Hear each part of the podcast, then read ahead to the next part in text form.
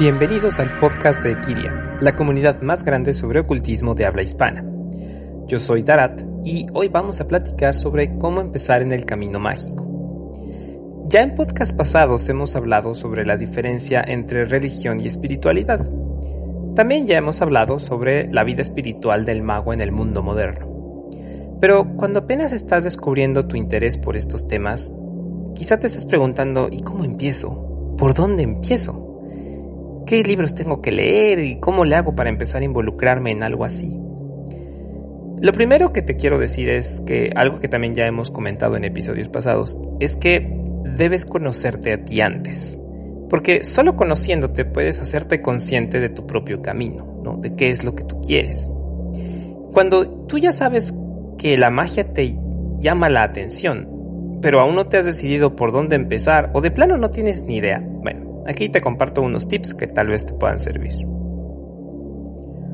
Antes que otra cosa, te invito a preguntarte, ¿por qué te interesa iniciar un camino mágico? ¿Qué es lo que esperas que este camino llene para ti?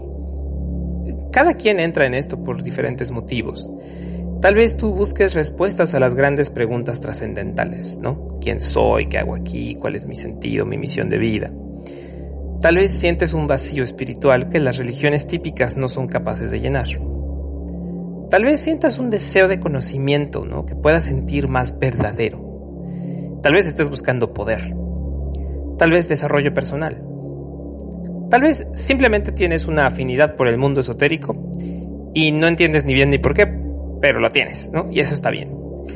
Como sea, si aún no lo sabes, es importante que sepas que la magia no tiene un solo camino y es que a diferencia de las religiones tradicionales, y aun si siguieras el camino de alguna de ellas, cuando tú empiezas a caminar la senda mágica, literalmente cada persona crea su propio sendero.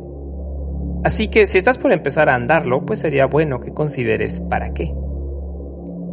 Como sea, antes de decidirte por un camino, yo te diría que te cuestiones tu propia creencia. Analízate bien. ¿En qué crees? ¿Crees en alguna divinidad? Y de ser así, ¿cómo la entiendes?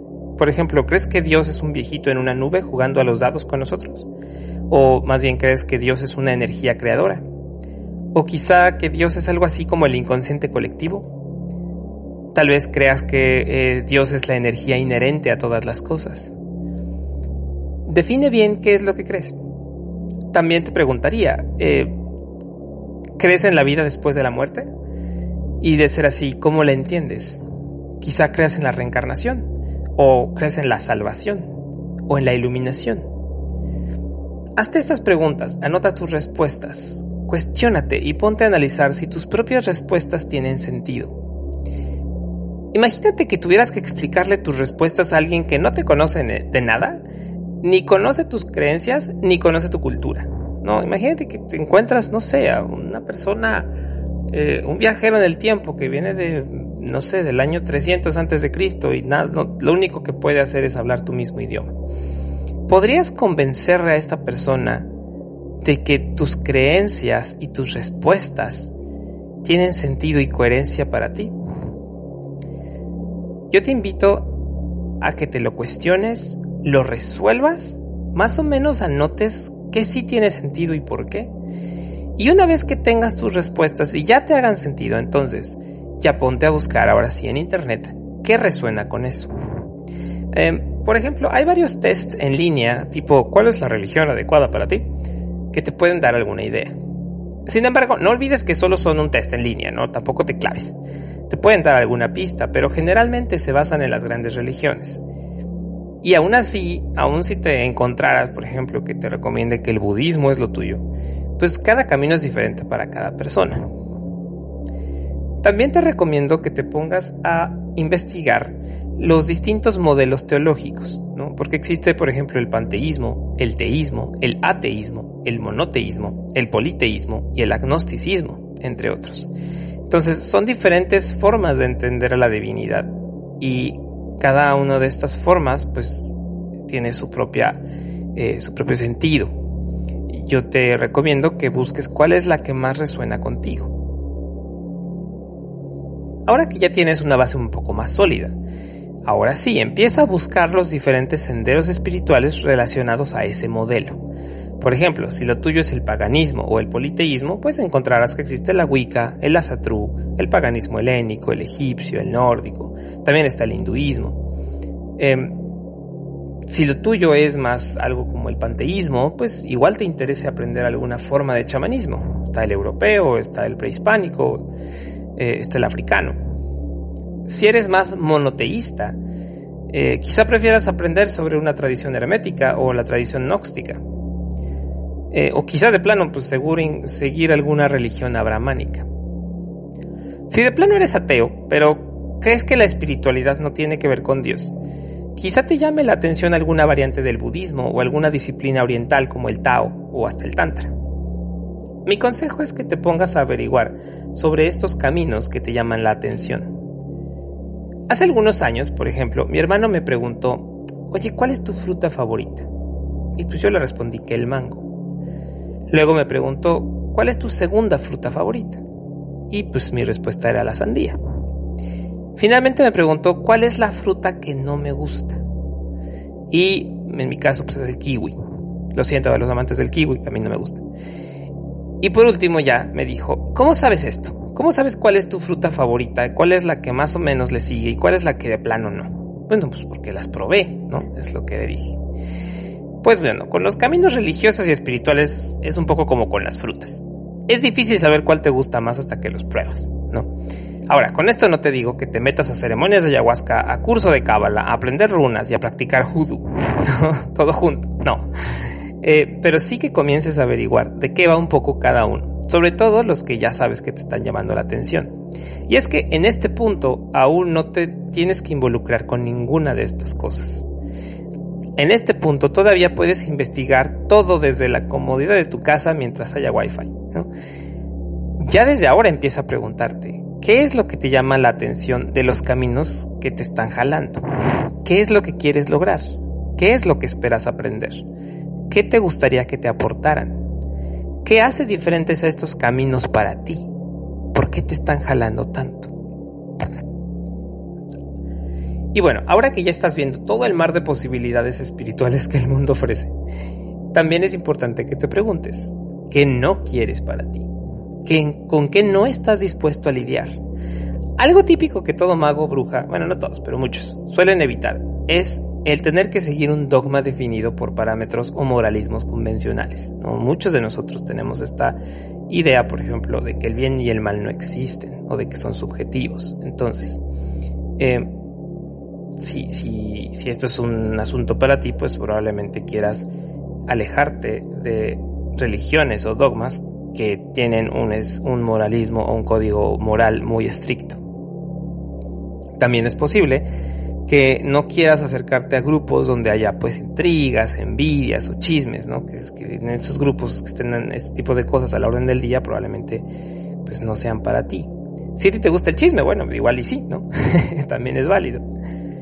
Em, otra cosa es que hay, hay algunas religiones o algunos caminos que implican sacrificios animales, ¿no? Es, este, es parte de la, es parte de esa cultura y, algunos, y los sacrificios en, esas culturas pues se ve como, como ya sea ritos iniciáticos o ritos de paso eh, o simplemente ceremonias importantes.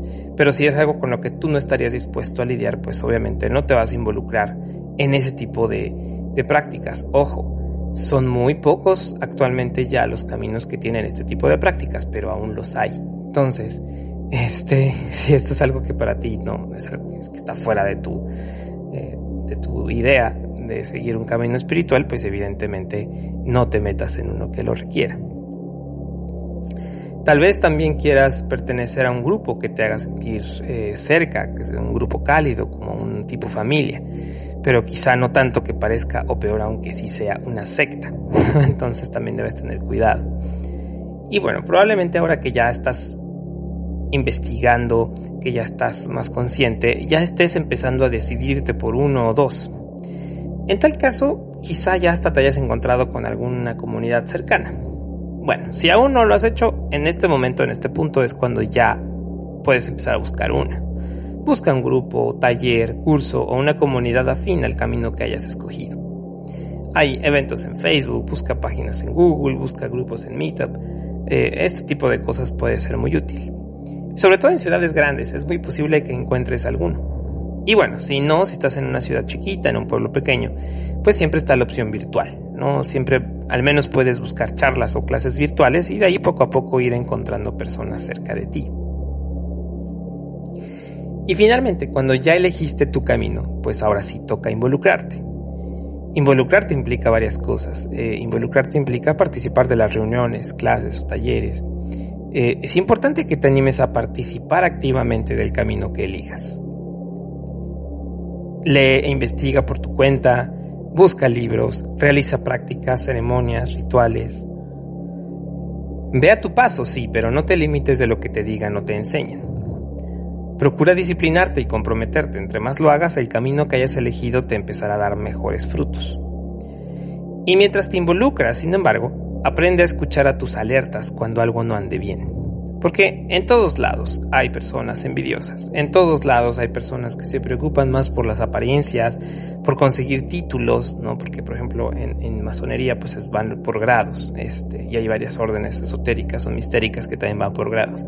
Y hay personas que están en estos caminos que les interesa mucho subir el grado, pero, pero les interesa más que el desarrollo interior. Entonces, bueno, eh, en todos lados vas a, encontrar personas así en todos lados hay falsos gurús que van a buscar impresionarte. En todos lados habrá lidercillos que te digan que su camino es único o el verdadero o el mejor. Cuando te topes con estas cosas, mi consejo es que te alejes. Desde luego, cada quien pensará que su camino es mejor para sí mismo, ¿no? Porque pues, cada quien lo ha avanzado, evidentemente.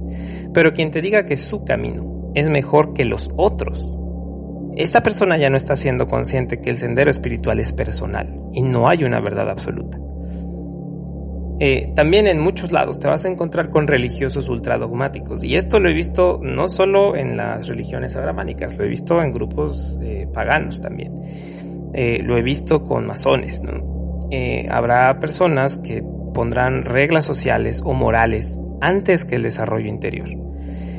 De nuevo, recuerda que no hay una verdad absoluta. Las reglas sociales son, son buenas, ¿no? Porque nos ayudan a convivir, nos ayudan a llevarnos entre nosotros, pero no dejes que tales reglas se vuelvan más importantes que tu desarrollo interior.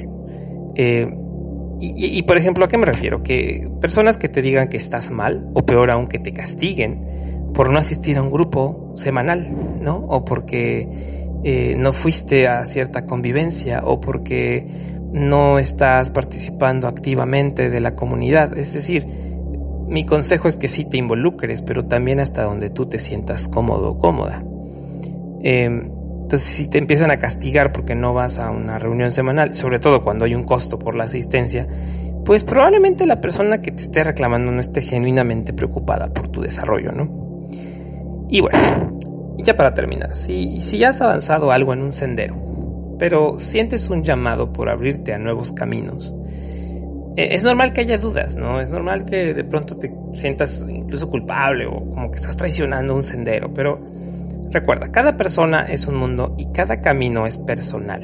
Entonces, no necesitas seguir una sola corriente.